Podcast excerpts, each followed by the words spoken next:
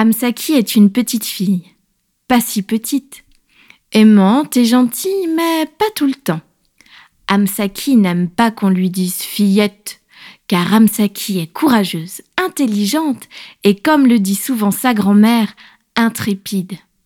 Sa grand-mère, elle l'aime beaucoup, car elle rit en parlant et lui donne, en cachette, des bonbons qui font mal aux dents mais qu'elle peut manger avant le dîner. Sa grand-mère a aussi dit à Amsaki qu'elle avait un pouvoir, un pouvoir magique. Tu devras grandir pour le découvrir.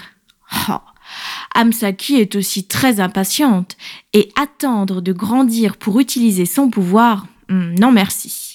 Ah, savez-vous que notre ami a un ami, un ver de terre, dans un bocal? Ce n'est pas banal. Mais Rusto, lui non plus, n'est pas un trouillard. Amsaki l'aime vraiment bien. Et Rusto aime Amsaki, car elle a des yeux noirs et ronds comme ceux d'un hibou, des canines pointues comme celles d'un chat, des taches de rousseur, des cheveux fous et rouges renards. Et qu'est-ce qui va le mieux avec les cheveux rouges et fous?